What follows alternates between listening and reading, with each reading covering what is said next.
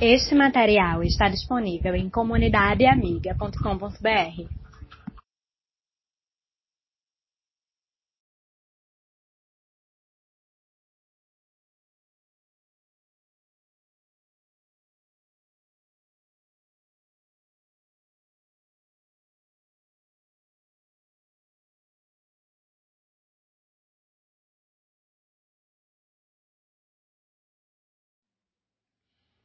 Mas o assunto de hoje é extremamente importante e se encaixa num, num pré, porque diz respeito a uma pergunta que está na capa do seu boletim. E eu não sei quantos daqui poderiam responder. Quem ora por você? Quem está orando por você? Essa pergunta pressupõe duas coisas. Primeiro, ela pressupõe a indispensável realidade de haver pessoas dispostas para orar por outros. Segundo, eu e você nos dispomos a pedir a alguém, ou algumas pessoas, que orem por nós. Não há uma única carta escrita pelo apóstolo Paulo em que ele não faça menção de oração de intercessão. Até a menor delas que eu escolhi para conversarmos hoje à noite por isso mesmo. A carta do apóstolo Paulo ao seu amigo Filemon, com apenas 320 palavras, dependendo da tradução. Bem curtinha. Ele não deixa de falar que orava pelas pessoas ao mesmo tempo que pedia a oração das pessoas para ele. Nenhum de nós aqui, se é leitor da Bíblia, vai dizer que o apóstolo Paulo era um homem carente de santidade ou um fraco na fé. Mas mesmo assim, ele pedia as orações da igreja. Vamos abrir nossas Bíblias na carta que o apóstolo Paulo escreveu ao seu amigo Filemon.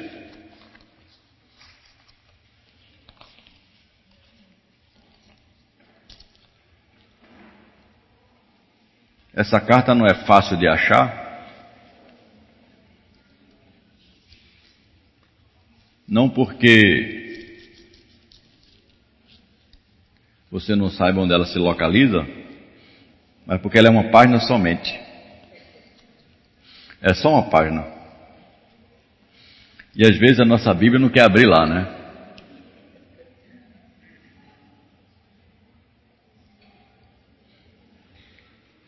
Carta do apóstolo Paulo a Filemon, só tem um capítulo, começando no versículo número 4.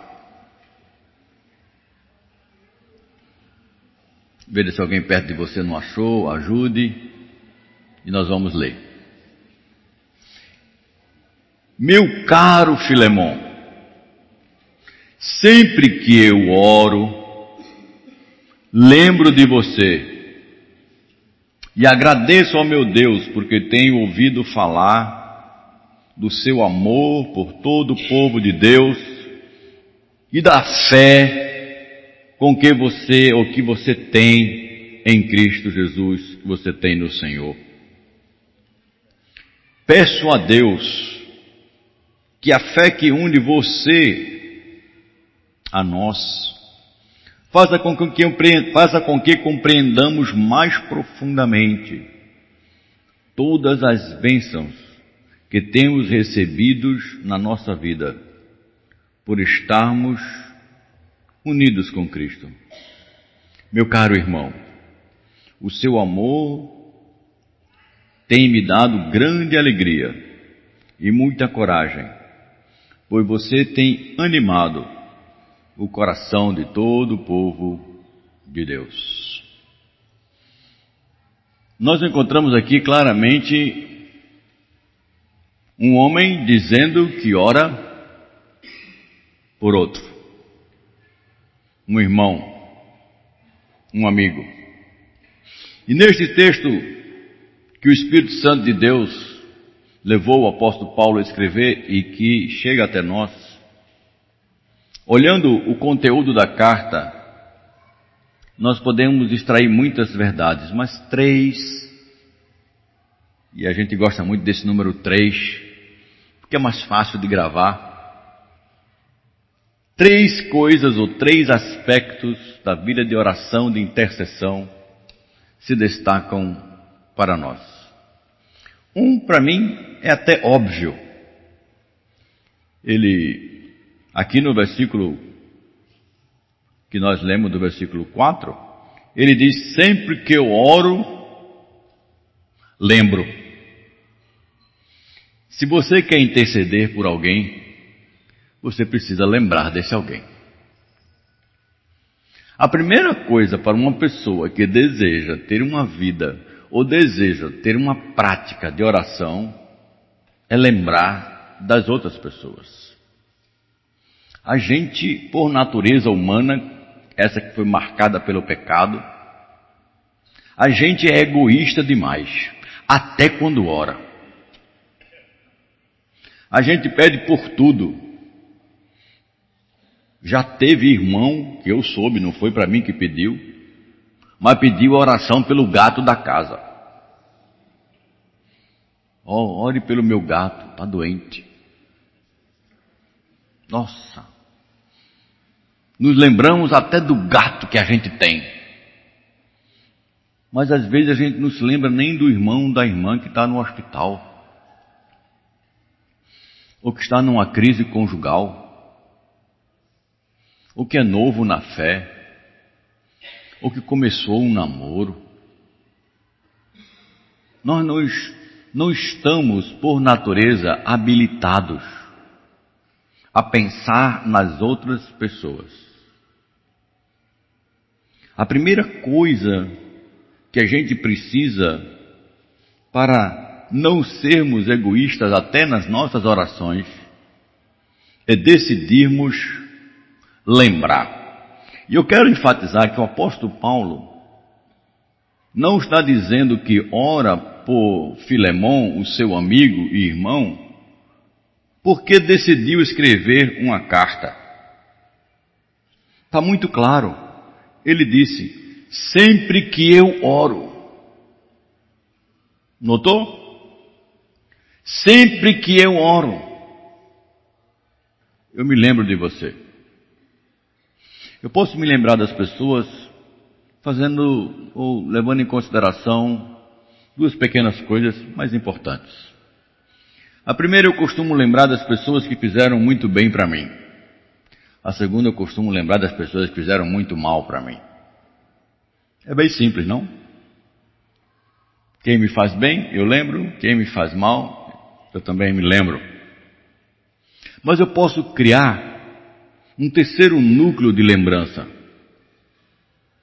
Aquelas pessoas que eu desejo interceder diante de Deus. Aí eu te dou um conselho. Não confie na sua mente, não. Porque ela vai falhar. Meu conselho é você começar a ter a prática de algum sistema, pode ser no computador, pode ser numa agenda, pode ser no seu smartphone, vai prestar para alguma coisa boa agora, do que só entrar em Facebook da vida e outras coisas e e-mails, bota lá nas tarefas do dia, bota lá em algumas observações, onde você bote lá a sua listinha de oração. Ore por mim é o nome do arquivo na sua no seu computador ou no seu smartphone ou nesse computador comum também ainda tem até tarefas. Eu peguei o meu o meu celular e tentei fazer isso. Ele só deixou eu botar oito nomes, depois memória cheia. Diga, ah, meu filho, você não dá para interceder não, só tem vaga para oito. Né? Então eu preciso de um instrumento melhor do que o meu celular. Mas use algum instrumento, use algum instrumento que vai lhe lembrar de que há pessoas pelas quais você pode interceder. A essa altura você pode perguntar, pastor, qual que é a importância da intercessão? Primeiro eu quero desmistificar algumas coisas sobre a intercessão, para a gente entender que está surgindo no meio evangélico, ou estão surgindo propostas que não refletem verdades bíblicas. Vira e mexe, eu recebo um e-mail pedindo oração e dizendo: o nosso alvo é atingir 100 mil pessoas orando. Você acha que abaixo assinado faz Deus mudar de ideia? É? Você acha que se tiver 10 pessoas Deus não atende, mas tiver 100 mil Ele atende? É? Você pensa isso, é?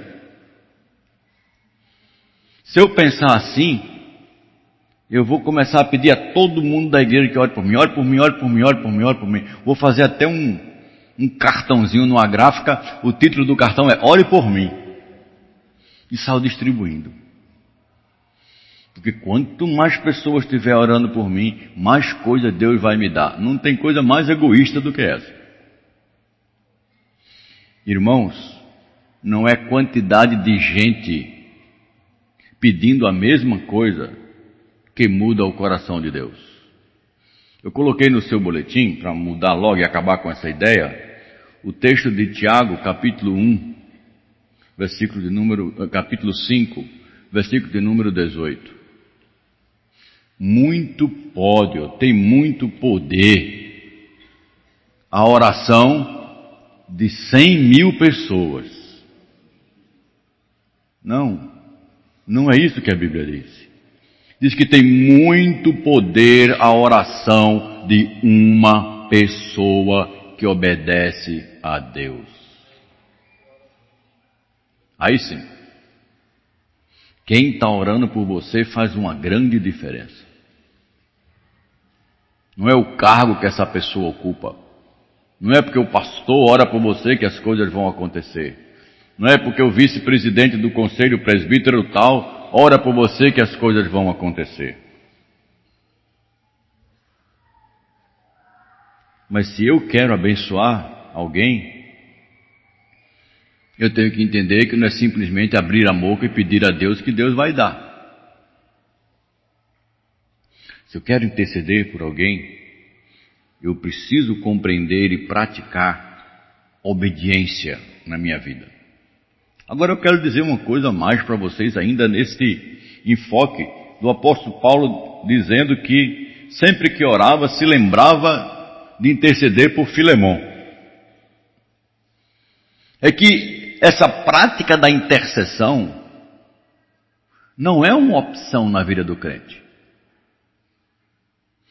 Tanto no Antigo Testamento, lá no capítulo 19 do livro de Êxodo, quanto no Novo Testamento, uma ligação e citação clara do texto de Êxodo 19, diz que Deus chamou o seu povo para ser um povo sacerdotal. E a figura do sacerdote é claramente a figura de um intercessor. E uma das marcas da igreja protestante é conhecida como a doutrina de que todos os crentes são sacerdotes.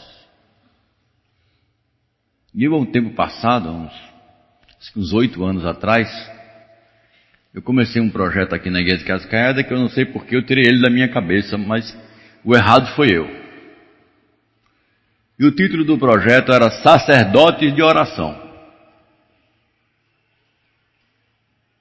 E eu olhei e disse, Senhor, eu, eu errei em me esquecer de incentivar a igreja a tornar cada membro um intercessor e uma intercessora.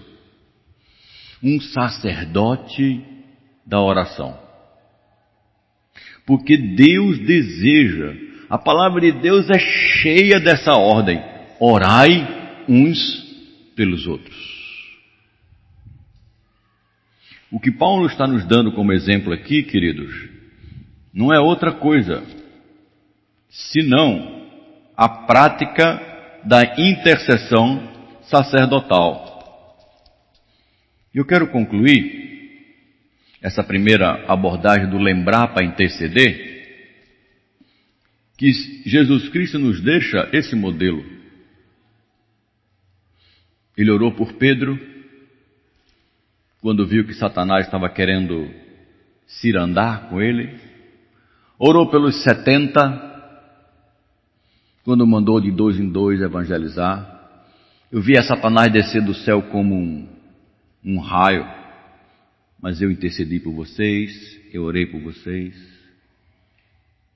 Orou intercedendo pela igreja da época e até pela nossa igreja aqui em Casa Caiada.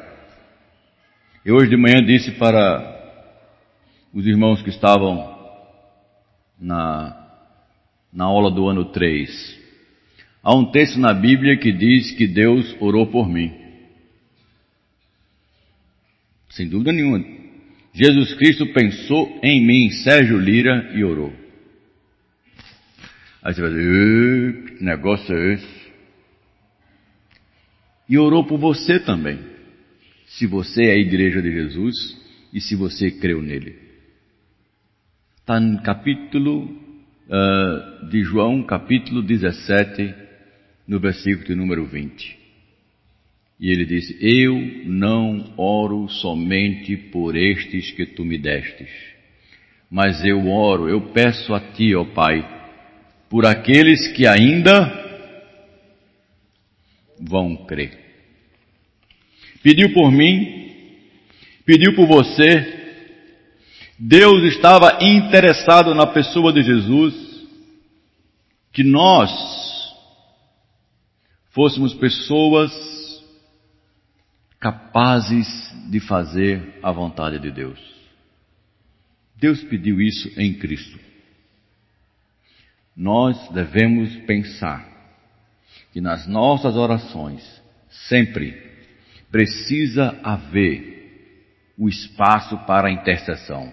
Se tens boa memória, ótimo. Se não tem, aconselho usar algum instrumento.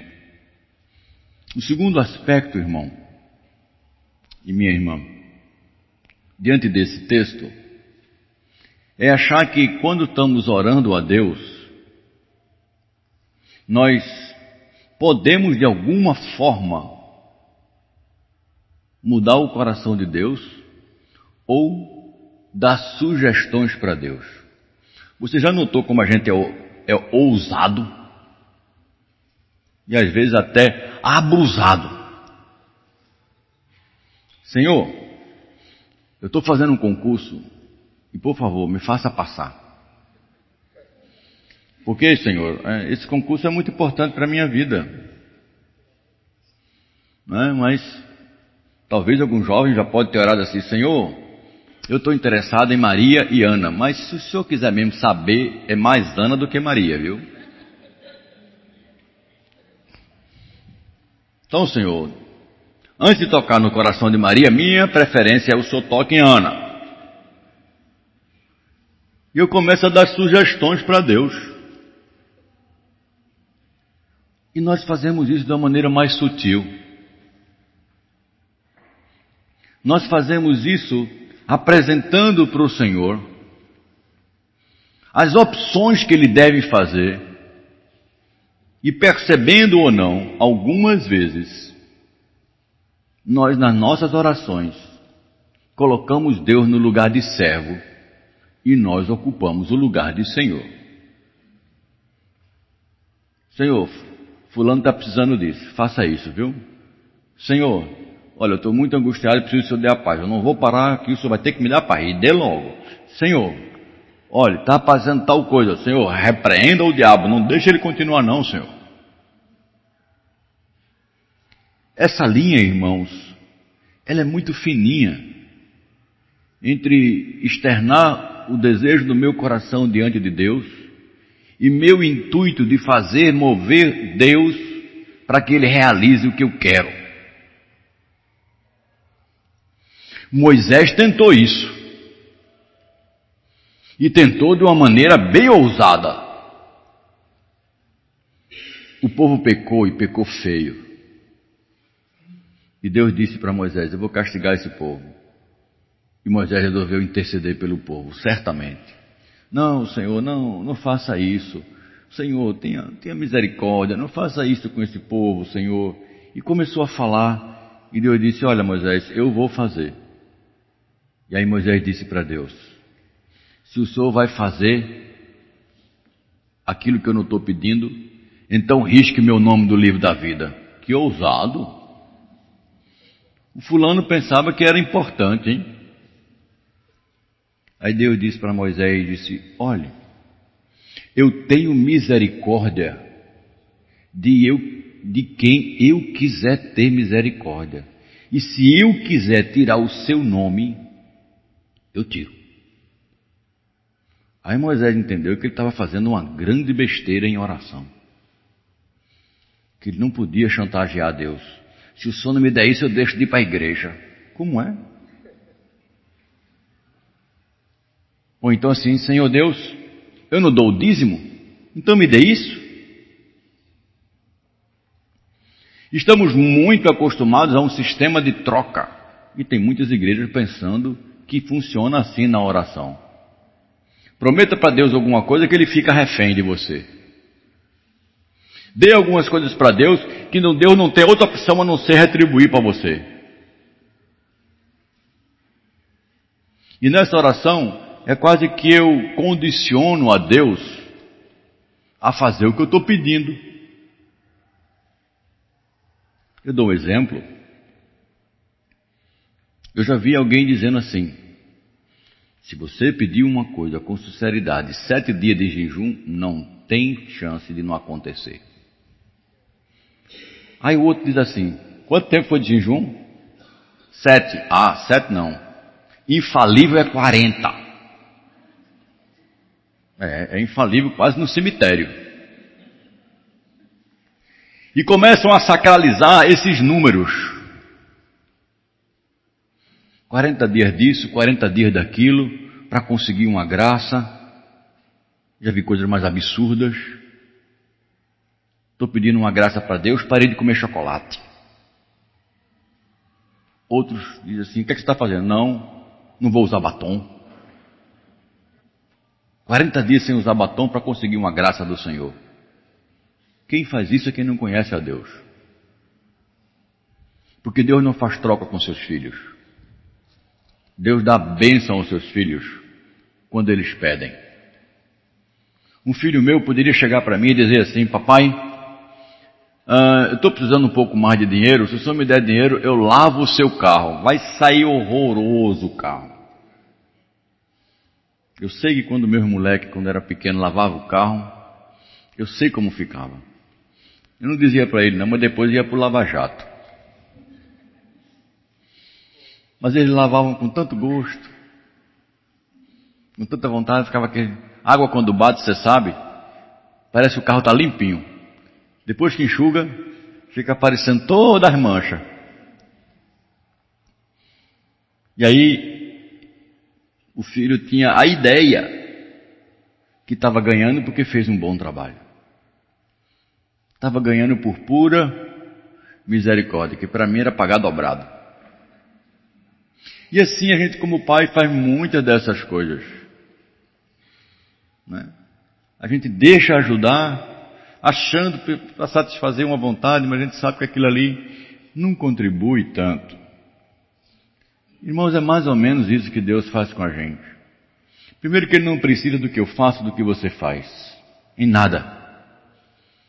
O que, que eu posso oferecer a Deus que Deus não tem? Nada. Portanto, a oração de intercessão nada deve ser a mais do que um pedido sincero de um filho que sabe, de uma filha que sabe que o seu Deus é um Pai bondoso e que dá boas coisas àqueles que o pedem por pura misericórdia e graça. Então, quando você decidir interceder por alguém, não pense em méritos seus, não pense em método de que se orar dez horas é melhor, dez minutos não funciona essa metodologia não tem nada a ver com receber ou não receber. Nós recebemos porque pedimos ao Deus verdadeiro, que é bondoso com os seus filhos, que dá boa dádiva àqueles que o obedecem, o temem e decidem na vida depender dele e, não sendo egoísta, pedem também pelos outros. Primeiro aspecto é preciso lembrar para interceder. O segundo aspecto, seja humilde, entenda a sua situação. Não, não ofereça soluções para Deus. Se coloque na mão de Deus e peça que o Senhor interfira segundo a sua vontade. O terceiro e último aspecto, irmãos, uh, nós descobrimos aqui que a carta de Filemão foi escrita para resolver um problema de relacionamento muito sério que havia sido danificado gravemente. Filemão era um homem de posses e que tinha um, um servo, naquela época não existia CLT, a pessoa podia vender parte da sua vida eu quero lhe vender dez anos da minha vida. E naqueles dez anos eu era escravo de outro. Eu podia me vender. E nós não sabemos se era esse tipo, eu acredito que sim, de relacionamento que houve entre Filemon e Onésimo. Onésimo era este servo, que na época tinha o nome de escravo. Eu falo isso para a gente não trazer de imediato que quando se fala de escravo no Novo Testamento, simplesmente se tem a ideia da escravatura de negros no Brasil e em outras partes do mundo. De pessoas que à força foram feitas escravos. Não quer dizer que naquela época não tinha, tinha sim. Quando se pela guerra dominava um povo, era costume levar o outro escravo. Eu particularmente não acredito que era isso que Filemão estava praticando mas a primeira opção, de alguém que se vendeu. E por alguma coisa Onésimo não era uma boa figura. Ah, se você olhar a sua Bíblia, você vai perceber no versículo de número 11, que quando o apóstolo Paulo fala do passado de Onésimo, ele diz assim: Antes ele era inútil para você. Sujeito imprestável. Outra palavrinha mais educada de dizer, antes ele não prestava, era um cara que não prestava, era uma pessoa que se escorava, era uma pessoa que acertava, uma coisa fazia outra, não era uma pessoa confiável. E a relação entre eles ficou muito séria. E ficou sério ao ponto de Onésimo fugir. E ele fugiu para Roma. Como um escravo que foge, não querendo ser identificado, se encontra com uma pessoa que está presa, não pode sair de casa, se encontram, e mais ainda, se encontram e neste encontro se descobre que Paulo era amigo íntimo do dono do escravo. Muita coincidência. E se você lembrar que Roma tinha mais de um milhão de habitantes, como é que um preso se encontra com um escravo que não quer ser identificado? Só a graça. Só o dedão interventor de graça do nosso Deus poderia fazer um negócio desse. Eles se encontram. Paulo prega o evangelho para Onésimo, como ele fazia com todo mundo que chegava perto dele. Onésimo ouve da graça da salvação, crê no evangelho, se converte. Paulo doutrina Onésimo.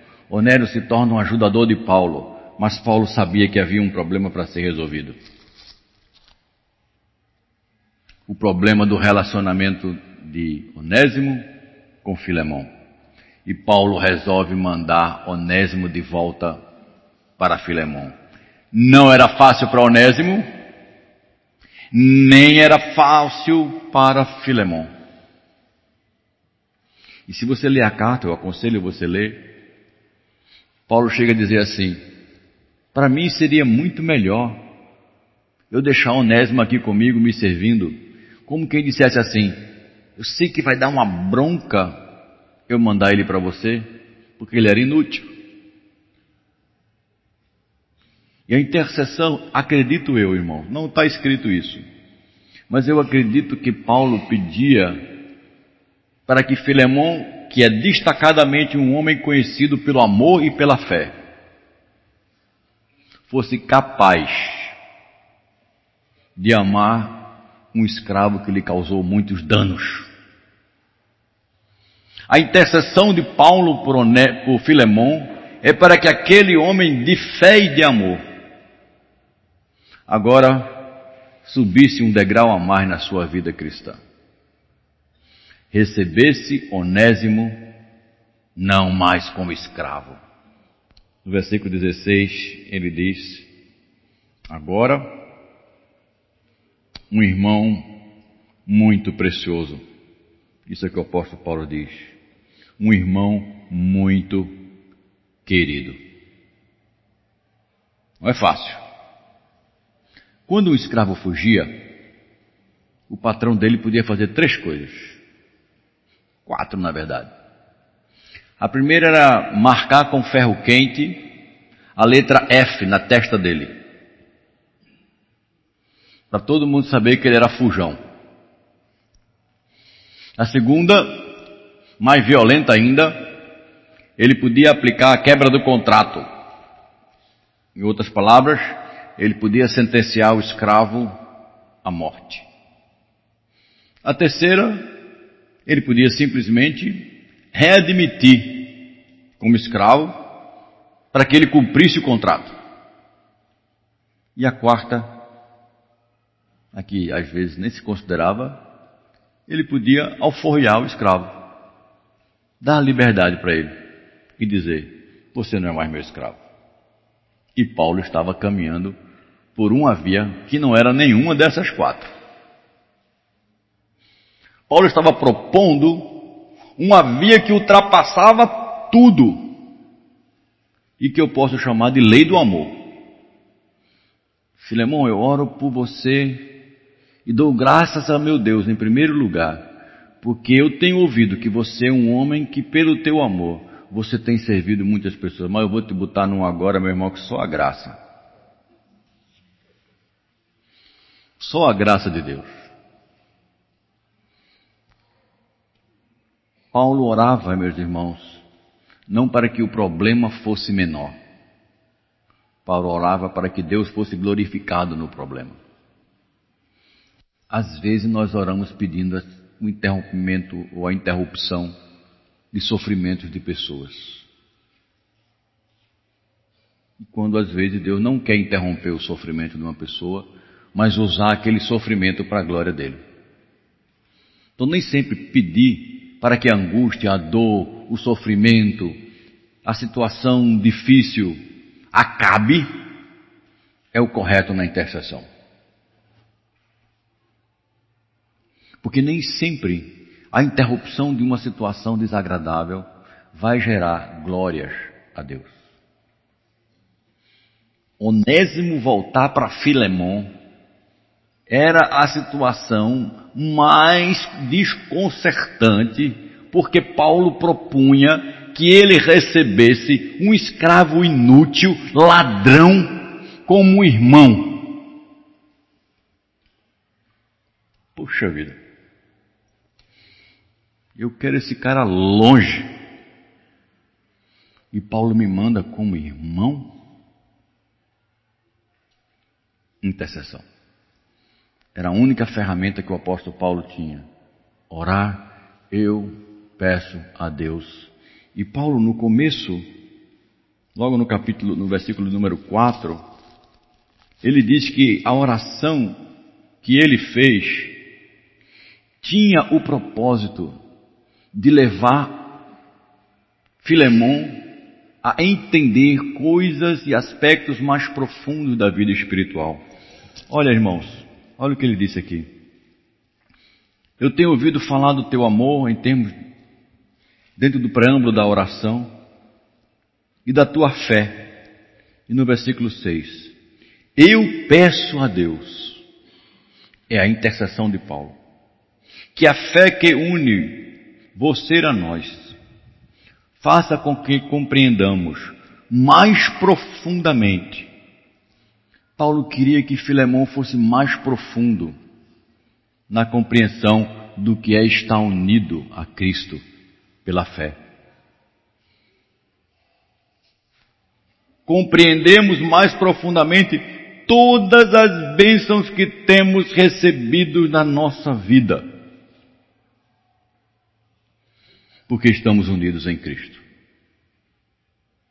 Porque quando a gente pede, somos tentados a pensar que Deus não nos tem abençoado ricamente.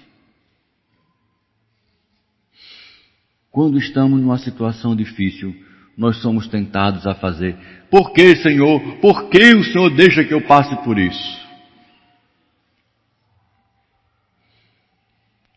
Quem faz isso nas suas orações de intercessão, precisa, como Paulo intercedeu por Filemão, ir para um nível mais profundo e perceber as bênçãos que Deus dá. Irmãos, a Bíblia diz que muitas vezes é passando pelo sofrimento, pela angústia, por situações difíceis, que nós aprendemos a glorificar ao Senhor em todas as coisas. Eu não estou dizendo que quando o irmão está em dificuldade, nós não devemos orar. Eu estou dizendo é que se você quer ser uma pessoa que intercede por outro, lembre dele, não dê sugestões para Deus, não se coloque nessa postura e interceda sempre para que Deus faça a sua glória resplandecer por aquilo que você está orando. Este é o verdadeiro ponto de quem é um intercessor dentro da igreja. A vontade de Deus, a glória de Deus ver nisto, seja sendo vista nisso. Interceder por alguém não é simplesmente pedir para aliviar as dores. Claro que eu posso pedir isso. Mas o propósito maior nosso é que Deus seja glorificado em nossas vidas. E aí subimos um degrau a mais. Porque quando eu peço isso para os outros, eu estou meio dizendo que eu estou dentro do mesmo pacote de receber as mesmas bênçãos. Queridos, eu não tenho dúvida de que a nossa igreja tem passado por muitas dificuldades porque não oramos uns pelos outros. Porque não decidimos lembrar dos outros nas nossas orações. Não podemos escrever uma carta dizendo: sempre que eu oro, me lembro de vocês. E eu quero concluir lendo o texto de Efésios capítulo 6. Eu fiz até questão de colocar esse texto no seu boletim.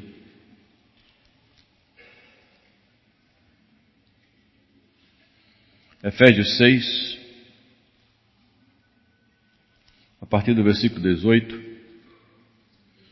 quando o apóstolo fala das dificuldades de enfrentar o reino de trevas, Satanás, demônios, potestades, dificuldades na vida, ele oferece toda a armadura de Deus como instrumento para você. Mas no versículo 18, Paulo deixa palavras muito preciosas. Façam tudo isto orando a Deus e pedindo a ajuda dele. Orem sempre guiados pelo Espírito de Deus. Fiquem alerta, não desanimem e orem sempre por todo o povo de Deus. Não ore só por quem você gosta, não ore só por algumas pessoas que você conhece pelo nome. Ore pelo todo o povo de Deus, aumente o tamanho da sua lista. Versículo 19. Ore também por mim, a fim de que Deus me dê mensagem certa, para que quando eu falar, fale com coragem e torne conhecido o segredo de Deus. Podemos orar pelos irmãos para que eles vivam a vida cristã, para que eles deem testemunho na fé, para que eles aprendam a amar mais intensamente, como era o caso de Paulo orando por Filemão para que os jovens da igreja tenham uma vida sexual mais santa, para que os adultos se preocupem mais com a vida um do outro, não só com o seu trabalho, com o seu ganho, com o seu dinheiro, com o ter na vida. Orar para que pai e mãe Entendam que Deus disse que a responsabilidade de educar os filhos é deles e não das creches. E Ele não autoriza a terceirização. Precisamos orar. Vamos começar a pedir isto. Precisamos orar para que o Senhor nos ajude a sermos missionários aonde estamos, orar uns pelos outros. Paulo era um missionário e disse: peça a Deus, peça a Deus que me dê coragem, porque às vezes me falta para eu pregar e pregar do jeito certo. Quando eu termino de estudar essa pequena carta, eu cheguei à conclusão que eu tenho orado muito pouco pela minha igreja, pela igreja que eu sou pastor, porque ela é de Cristo. E disse: Eu que tenho tempo, meu ministério, um dos meus ministérios é orar. Como não está a vida da igreja? Como não está a vida dos membros desta igreja de interceder uns pelos outros? E eu trago a pergunta: quantos intercessores você acha que a nossa igreja precisa? Poucos? Eu não teria medo de errar e dizer que se essa pergunta fosse feita ao Senhor Jesus Cristo, dono da igreja, e ele pudesse, e se ele quisesse falar aqui, ele diria: Eu quero todos os que são meus filhos e filhas, membros dessa igreja, orando uns pelos outros. Eu queria todos. Todos que pudessem gastar um tempo para se lembrar. Isso gasta tempo, hein, irmão. Orar pelos outros gasta tempo. Comece a fazer isso. Crie a sua lista. Decida interceder sem dar sugestões. Peça para a glória de Deus. E também peça para os outros orarem por você. Sugestão: quando terminar o culto, não procure o pastor para ele orar por você. Isso não quer dizer que eu não oro. Eu tenho uma lista. Procure outras pessoas da igreja, uns três, uns cinco, sei lá, e peça para orar por você. Não precisa dizer o quê. Só diga assim: você pode botar o meu nome na sua lista de oração? Eu comecei dizendo: para termos intercessores na igreja, é preciso haver pessoas que decidam lembrar para orar, e é preciso ter pessoas que peçam. Orem por mim. Paulo sempre pedia. Não é vergonha pedir oração. Se você quiser dar um motivo, pode dar. Agora uma palavra. Você que ouviu o pedido de alguém para orar, não compartilhe esse pedido com ninguém. O pedido foi feito a você. Ó, oh, Fulano pediu para orar para a mulher dele, aí tem bronca. Ora, visto que eu vou orar por uma bronca. Não é para isso que você está recebendo um pedido de oração. Guarde para você e para Deus. Aqui é a prática da solitude. Quando você for orar, entre no seu quarto, feche a sua porta, ore ao seu pai que está em secreto, e o seu pai que está em secreto ouvirá a sua oração e vai responder segundo a sua boa vontade. Faça isso. Que quando começarmos a orar uns pelos outros, o Senhor Deus bondoso vai estar derramando a sua bênção e a sua graça pela intercessão da igreja em uns pelos outros. Você pode dizer amém? amém? Se comprometeu quando falou. Amém significa assim seja. Eu quero que você agora curve a sua cabeça. É com você e Deus agora. E tendo ouvido a palavra do Senhor nessa noite, assuma um compromisso diante do Senhor. Senhor, eu vou ser o intercessor da minha igreja. Ao invés de falar da minha igreja, eu vou orar pela minha igreja. Ao invés de criticar a minha igreja, eu vou orar pela minha igreja. Ao invés de lamentar o que não acontece na minha igreja, eu vou orar.